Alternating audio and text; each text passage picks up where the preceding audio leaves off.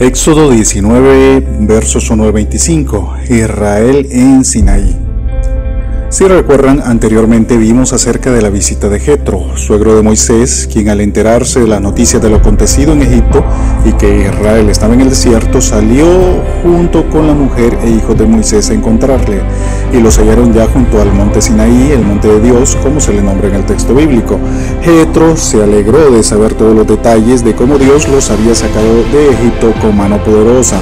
Luego vimos cómo Jetro aconsejó a Moisés que nombrara jueces con los que pudiera repartir la carga que era juzgar entre los, conflictos que había entre el pueblo, cosa que fue muy acertada eh, el consejo de Jetro y que Moisés implementó sin pensarlo mucho.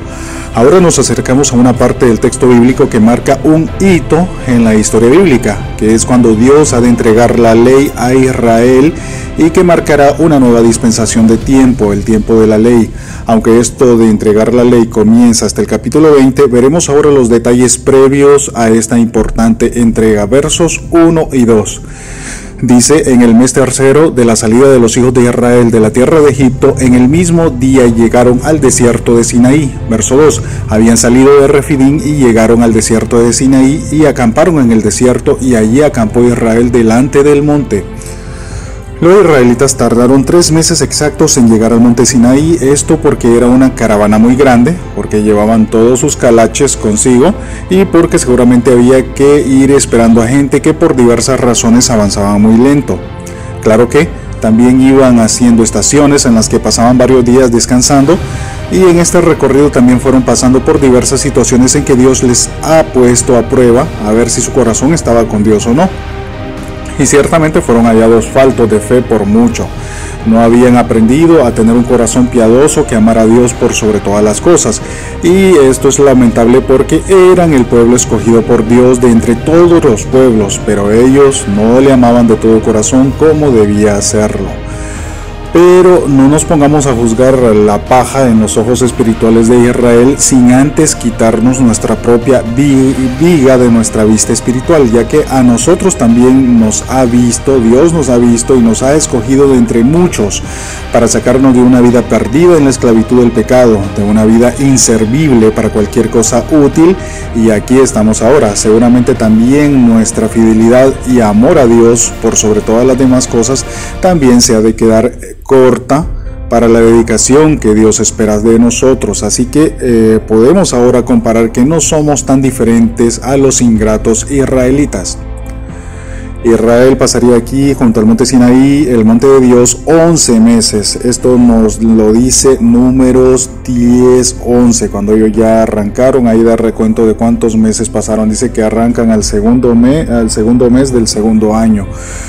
Y quizás cuando recién llegaban aquí es que sucedió lo del capítulo anterior en que Jetro fue de visita donde estaban acampando los israelitas. Y es que hay que hacer notar también que la entrega de la ley no fue solo ir a traer los 10 mandamientos escritos en piedra y ya, cheque, fue cosa rápida, sino que Dios dio toda una serie de leyes que van desde el capítulo 20 hasta el capítulo 24 de Éxodo. Verso 3 de este capítulo dice, y Moisés subió a Dios y Jehová lo llamó desde el monte diciendo, así dirás a la casa de Jacob y anunciarás a los hijos de Israel. Moisés no había vuelto a subir al monte Sinaí desde la última vez en que estaba apacentando las ovejas de su suegro Jetro y Dios se le manifestó desde la zarza ardiente. Ahora que Moisés está subiendo nuevamente, vemos cumplida la palabra de Dios dada a Moisés cuando hablaba desde la zarza en que le dijo que vería cumplida su promesa en que estaría él nuevamente en el monte junto con toda Israel tras él para adorarle. Eso está en Éxodo 3:12. El texto menciona las frases, de ese versículo 3 menciona las frases casa de Jacob e hijos de Israel quizá con la idea para recorrerle su humilde origen, de dónde vienen, de Abraham, de Isaac y de Jacob, y que ahora son una gran multitud y que Dios siempre ha sido fiel con ellos, aún en situaciones, eh, las situaciones más difíciles, Dios ha estado ahí con ellos. Igualmente nosotros, seguramente podemos ver atrás en nuestra vida y recordar esos momentos difíciles, esas situaciones de esclavitud de nuestra vida en que nos sentíamos terriblemente oprimidos, pero seguramente podremos ahora reconocer, viendo hacia atrás, cómo Dios nos ha sacado y librado de diversas situaciones. Él ha estado siempre al cuidado de nosotros. Verso 4. Vosotros visteis lo que hice los egipcios y cómo os tomé sobre alas de águilas y os he traído a mí. Los israelitas no podían negar todas las maravillas que Dios había hecho por ellos en Egipto, ya que todo había ocurrido apenas unos meses atrás. Dios hace referencia a que lo sacó de Egipto sobre alas de águila. Y es que aunque el águila es un ave carroñera, si se sabe que para poder enseñar a sus polluelos, lo que se sabe de, las águilas es que para enseñar a sus polluelos a volar, los saca de su nido y los lleva a volar sobre sus alas cuando están chiquitos y no saben volar, los lleva sobre sus alas y con sus polluelos sobre sus alas remonta a las alturas batiendo sus enormes y poderosas alas sobre las ráfagas de, de los tempestuosos vientos, esas alturas enormes, ¿verdad? Eh, y allí va con sus polluelos, a los polluelos admirando toda esa experiencia en la cual debe ir extendiendo sus, extendiendo sus propias alitas y probar volar por su propio esfuerzo. Pero que si se pone nervioso y se dice a caer, el águila rápidamente lo alcanza y lo pone nuevamente sobre sus alas hasta que la cría tenga la confianza y la capacidad de volar y remontarse a nuevas alturas por cuenta propia. Así justamente es como Dios compara su especial cuidado por los que son suyos. Así, con ese amor y dedicación, nos saca de situaciones terribles y nos lleva a nuevas alturas. Si usted no quiere volar más alto, es cosa suya, porque Dios va cuidando de usted a cada paso. Si usted está cómodo viviendo como gallina en el suelo, es cosa muy suya, pero Dios lo ha librado de la esclavitud de una vida de pecado y condenación, no para que viva como gallina, sino para que se remonte a nuevas alturas en las que Él estará también cuidándole a cada paso. Versos 5 y 6. Ahora pues, si diréis oído mi voz y guardaréis mi pacto, vosotros seréis mi especial tesoro sobre todos los pueblos, porque mía es toda la tierra. Y vosotros me seréis un reino de sacerdotes y gente santa. Estas son las palabras que dirás a los hijos de Israel. Esto es lo que Dios quería de Israel, hacer de ellos una nación de gente santa que fueran su especial tesoro, y es justamente lo que ha hecho con su iglesia, un pueblo de gente dedicada a Él. Recuerde el texto de primera de Pedro 2.9. Dice, mas vosotros sois linaje escogido, real sacerdocio, nación santa, pueblo adquirido por Dios, para que anunciéis las virtudes de aquel que os llamó de las tinieblas a su luz admirable. Al final, Dios nos escoge y santifica por pura gracia y por su infinita misericordia, y no por nuestra especial dedicación a Dios, aunque así debería ser. Somos dignos representantes de esa nación santa, de Dios en este mundo. Somos dignos embajadores que representamos con excelencia al reino de nuestro Señor. O somos como esos embajadores que dejan en, mal el nombre de su país en otros lugares. Versos 7 y 8. Entonces vino Moisés y llamó a los ancianos del pueblo y expuso en presencia de ellos todas estas palabras que Jehová le había mandado. Y todo el pueblo respondió a una y dijeron, todo lo que Jehová ha dicho haremos. Y Moisés refirió a Jehová las palabras del pueblo. Según los más estudiosos, la entrega de la ley de Dios es puesta a ellos en la forma de un contrato antiguo, ya que pueden notar sus partes. Primero está el preámbulo en el versículo 3, de ahí está un detalle histórico en el verso 4, de ahí ciertas estipulaciones de este contrato en el verso 5, de ahí las bendiciones que incluye el cumplimiento de este contrato en la segunda parte del verso 5 y la primera parte del verso 6. También está la aceptación de este contrato por parte de Israel en los versos 7 y 8. Obviamente los israelitas son muy ingenuos de su verdadera condición espiritual. Esto al creer que van a ser perfectamente capaces de cumplir con toda la ley de Dios que les va a entregar para que se cumpla. Y sobre este tema hay, eh, hay quien lo interpreta de que Dios les dio escoger entre, que, entre la ley que les ha de entregar en unos días o si prefieren seguir como hasta ahora han venido avanzando, o sea, por pura gracia de Dios, y que ellos no tuvieron problemas en aceptar la ley porque se creían muy capaces de cumplirla. No estoy muy seguro de que esta interpretación sea la más ideal porque no me parece que sea muy notorio ese camino eh, como que no estoy muy seguro que Israel haya tenido opción de elegir eh, o no entre la ley o seguir con la gracia. Lo que nosotros sabemos es que la ley era necesaria que se diera para descubrir, denunciar y condenar todo lo que era pecado. Mire lo que dijo eh, Dios a Moisés sobre la respuesta del pueblo de Israel de que harían todo lo que Dios mandaba. Esto se lee después en Deuteronomio, 40 años después. Deuteronomio 5, 27 al 29, es como Dios respondió a Moisés en ese momento. Dice, acércate tú y oye todas las cosas que dijere Jehová vuestro Dios, nuestro Dios, y tú nos dirás todo lo que Jehová nuestro Dios te dijere, y nosotros oiremos y haremos. Y oyó Jehová la voz de vuestras palabras cuando me hablabais, y me dijo Jehová, he oído la voz de las palabras de este pueblo que ellos te han hablado, y bien está todo lo que han dicho. Quien diera que tuviesen tal corazón, que temiesen y guardasen todos los días todos mis mandamientos, para que a ellos y a sus hijos les fuera bien para siempre. Imagínense, así contestó Dios, ¿verdad, Moisés?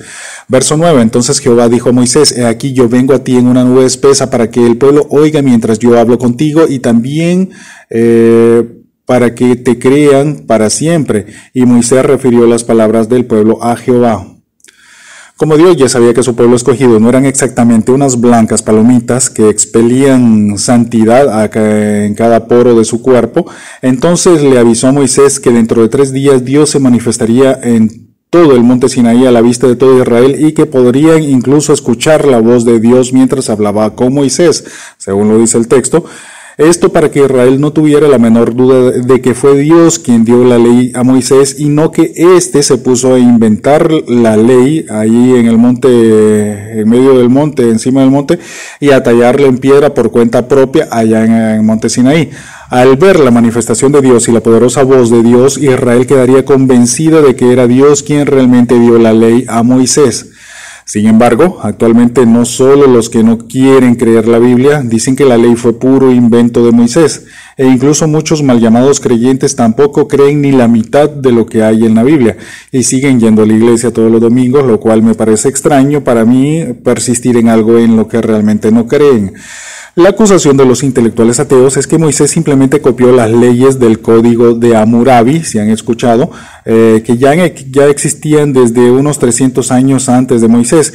Y esta es una acusación simplista o ingenua, digo yo, dicha a la ligera, pues ya se ha estudiado que las leyes en el código de Hammurabi no solo, bueno, solo son de tipo comercial y en nada tienen que ver o tocan asuntos sobre la santidad, ni la ética, ni cosas de salubridad y cosas por el estilo. Eh, por así decirlo, eh, que sí se ve en la ley de Moisés. Que como usted cree que de verdad la Biblia es verdaderamente la palabra inspirada por Dios o que solo contiene algunas partecitas o alguna, algunas piezas que de verdad fueron dictadas por Dios y que lo demás es pura historia o inventos de la gente antigua. Pienso que es una pena que un creyente viva con esas eternas dudas y que no investigue, que no estudie, que no indague todo lo necesario para que quedar convencido, hasta quedar completamente convencido que la Biblia es veraz y que el Dios judeo-cristiano es el único al que vale la pena entregarle nuestras vidas y corazones. Verso 10 y 11, y Jehová dijo a Moisés, ve al pueblo y santifícalos hoy y mañana y laven sus vestidos y estén preparados para el día tercero, porque al tercer día Jehová descenderá a ojos de todo el pueblo sobre el monte Sinaí. El pueblo debía prepararse para recibir la manifestación expresa de Dios, debían santificarse, limpiarse exteriormente, cualquier, eh, bueno, cosa que también debía ir acorde con la preparación mental y de sus corazones de recibir la ley de Dios, de ver apenas algo pequeño de la grandeza de Dios. Así nos deberíamos preparar todos y cada uno de nosotros para encontrarnos con Dios, espiritualmente hablando, claro. Que cuando vayamos a la iglesia vayamos con nuestras mentes, nuestros cuerpos y corazones dispuestos a recibir la palabra de Dios. Que vayamos con la mejor predisposición a escuchar la voz de Dios. Y es que hasta con nuestra apariencia exterior, aunque no parezca, hasta con nuestra apariencia exterior, el cuidado que tomamos en cómo vamos vestidos al templo puede manifestar si vamos a adorar al Dios eterno, creador y dueño de todo el universo, o si simplemente vamos a hacer vida social o para que los demás de la iglesia queden extasiados con tanta guapura para que les admiren. ¿Cuántos, o bueno, cuántos han visto gente que ha ido a la iglesia en shorts y en, y en sandalias? Bien carismáticos y a la moda, eso sí, pero de verdad van con la idea de agradar a Dios si ya, bueno, ya, inmediatamente ya sé que algunos van a decir que eh, no debería juzgar al prójimo porque lo que Dios mire es el corazón. Y está bien, allá usted y su corazón, que verá Dios en él, ¿verdad? Versos 12 al 13, y señalarás término al pueblo en derredor diciendo, guardaos, no subáis al monte ni toquéis sus límites, cualquiera que tocar el monte de seguro morirá, no lo tocará mano porque será apedreado o asaeteado, sea animal o sea hombre, no vivirá. Cuando suene largamente la bocina, subirán al monte. Cuando Dios se manifestara de aquí a tres días, cuando esto llegara, eh, ninguna persona debía acercarse al monte de Dios o debía ser, ah, o bueno, y si lo hacía debía ser muerto de inmediato. Eso era persona o animal, no estaban nadie permitido subir al monte, solo Moisés. Debía haber sumo cuidado de no, de no traspasar los límites estipulados. Creo que uno debe procurar tener toda la reverencia cuando se va al templo, solo que especialmente a nosotros los cristianos evangélicos se nos olvida bien a menudo esto de la reverencia en el templo. Muchas veces tenemos la reverencia, y perdone el ejemplo, pero digo yo que tenemos la reverencia de un cerdo sobre sábanas blancas recién lavadas. En la Iglesia Católica, ni en los testigos de Jehová, ni en las iglesias de los mormones se podría, se, eh, se puede ver tanto desorden y a veces hasta irreverencia como se ve en algunas iglesias cristianas. Lamentablemente parece ser que los que andan más extraviados tienen más reverencia en su culto y en su templo que los mismos cristianos, aunque esto solo sea cosa exterior o de repente sí lo hacen eh, con, con genuino interés, pero obviamente sabemos que ellos andan mal en cuanto a doctrina pero tienen mucho más reverencia que nosotros. Verso 14, y descendió Moisés del monte al pueblo y santificó al pueblo y lavaron sus vestidos. A diferencia de la famosa película llamada Los Diez Mandamientos, en que Moisés solo subió al monte Sinaí una sola vez, la verdad es que Moisés subió y bajó del monte Sinaí varias veces, ah, no menos de siete veces. La preparación para recibir la manifestación de Dios duraría dos días y al tercero verían algo de la gloria de Dios sobre el monte Sinaí. Ellos debían estar bien bañados, hasta bien peinaditos y todos especialmente con ropas limpias. Verso 15. Y dijo al pueblo, estad preparados para el tercer día, no toquéis esta purificación incluía estar ceremonialmente puros, como evitar detalles como este, de no tocar mujer, ¿verdad? Eh, para no encontrarse impuros. Más detalles sobre esto lo puede ver en Levíticos 15, 16 al 18. Vamos ahora a los versículos 16 al 20. Aconteció que el tercer día, cuando vino la mañana, vinieron truenos y relámpagos, espesa nube sobre el monte, y sonido de bocina muy fuerte, y se estremeció todo el pueblo que estaba en el campamento. Y Moisés sacó del campamento al pueblo para recibir a Dios, y se detuvieron al pie del monte. Todo el monte Sinaí humeaba porque Jehová había descendido sobre él en fuego, y el humo subía como el humo de un horno, y todo el monte se estremecía en gran manera. El sonido de la bocina iba aumentando en extremo y Moisés hablaba y Dios le respondía con voz tronante. Y descendió Jehová sobre el monte Sinaí, sobre la cumbre del monte, y llamó a Jehová a Moisés a la cumbre del monte, y Moisés subió. A la mañana del tercer día los israelitas quedaron espantados de la manifiesta presencia de Dios en el monte. Se pusieron todos a temblar e incluso Moisés estaba temblando según Hebreos 12:21 que dice, y tan terrible era lo que se veía que Moisés dijo, estoy espantado y temblando. Esto no fue una erupción volcánica como muchos dicen y le quitan el crédito a Dios. Ellos vieron truenos y relámpagos, una nube espesa que cubría todo el monte, más el fuego que descendía y el humo que salía de la tierra producto de ese fuego. Aparte también el sonido de, de una fuerte trompeta. Todo esto fue una experiencia terrible para todo Israel y si alguno traspasara los límites sería muerto de inmediato. Creo que muchos creyentes tenemos la idea de un Dios insignificante y sin poder alguno, y por eso es que lo tomamos tan a la ligera, con tanta liviandad que ofendemos la grandeza de Dios y por lo tanto también pecamos y le ofendemos con demasiada ligereza. Cuando estudiamos las escrituras, estar ante Dios es una experiencia terrible que hace que todos tiemblen y caigan al suelo de pánico y de debilidad. No es para menos estar ante el supremo Hacedor y dueño de todo, la mente creativa e infinita, quien sustenta y mantiene todo el universo. No es para menos que deberíamos tenerle al menos un poco más de respeto y reverencia. Versos 21 en delante. Y Jehová dijo a Moisés, desciende, ordena al pueblo que no traspase los límites para ver a Jehová, porque caerá multitud de ellos, y también que se santifiquen los sacerdotes que se acercan a Jehová para que Jehová no haga con ellos estragos. Moisés dijo a Jehová, el pueblo no podrá subir al monte Sinaí porque tú nos has mandado diciendo, señala límites al monte y santifícalo. Y Jehová le dijo, ve, desciende y subirás tú y Aarón contigo, más los sacerdotes y el pueblo no traspasen el límite para subir a Jehová, no sea que haga en ellos estrago. Entonces Moisés descendió y se lo dijo al pueblo. Se menciona aquí sacerdotes, pero los levitas aún no habían sido instituidos por Dios. Pero recordemos, luego de la última plaga, la, la de la muerte de los primogénitos, y luego de su recién salida de Egipto, Dios pidió a Israel la dedicación de todos sus primogénitos a él. Estos pues eran los sacerdotes de cada familia, como era ya la costumbre del primogénito desde los tiempos de Abraham. Y aquí terminando este capítulo y ahora en los capítulos siguientes, Dios comenzará a dictar sus leyes y preceptos hasta el capítulo 24. Ya para terminar, y aquí leemos sobre un evento terrible y más que impresionante, cuando Dios se manifiesta para dar su palabra, su ley a Israel y todos están atentos y temblando y escuchando. Cuando Dios habla a su vida, ¿alcanza usted a escuchar la voz de Dios? ¿O es acaso la voz de Dios menos que el sonido de un mosquito o de un zancudo? ¿De verdad está habituado a escuchar usted, a distinguir la voz de Dios, el llamado de Dios para que usted atienda?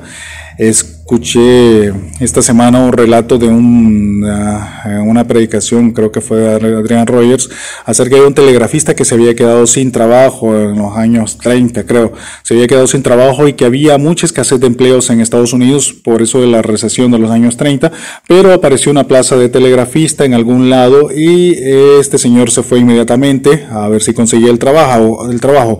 Cuando vio que había aquella enorme fila de gente antes que él, pues se desanimó porque pensó que no tenía ninguna esperanza de alcanzar el único puesto que había vacante después de esa tremenda fila, pero decidió esperar su turno en esa larga fila de gente. Estuvo un tiempo esperando en la fila hasta que detectó en el ambiente unos toquecitos en la pared, unos toquecitos suaves en la pared. Luego se levantó, dejó la fila y entró en otra puerta que no era la que estaban en la que estaban entrevistando. Luego de un rato salió eh, eufórico y les dijo a todos que había conseguido el trabajo. Todos le preguntaron que cómo era eso posible. Él mencionó que escuchó los golpecitos y detectó que estaban en código Morse, justo el código que utilizaban los telegrafistas para comunicarse, que comenzó a descifrar el mensaje y que el mensaje decía que si quería el trabajo debía entrar por esta otra puerta y que el trabajo sería suyo, así que lo hizo y ahora tenía el trabajo. Pregunta, ¿sabe usted detectar el mensaje, la voz de Dios? Está habituado a escuchar, a detectar cuando Dios habla y actúa en su vida. Sabe detectar el código, la manera en que Dios habla. Esto viene solo por estar eh, sintonizado con Él a diario, leyendo, escuchando y estudiando su palabra, orando en todo tiempo, pensando en sus asuntos eternos y no solo en nuestros problemitas. ¿Sabe usted detectar la voz de Dios?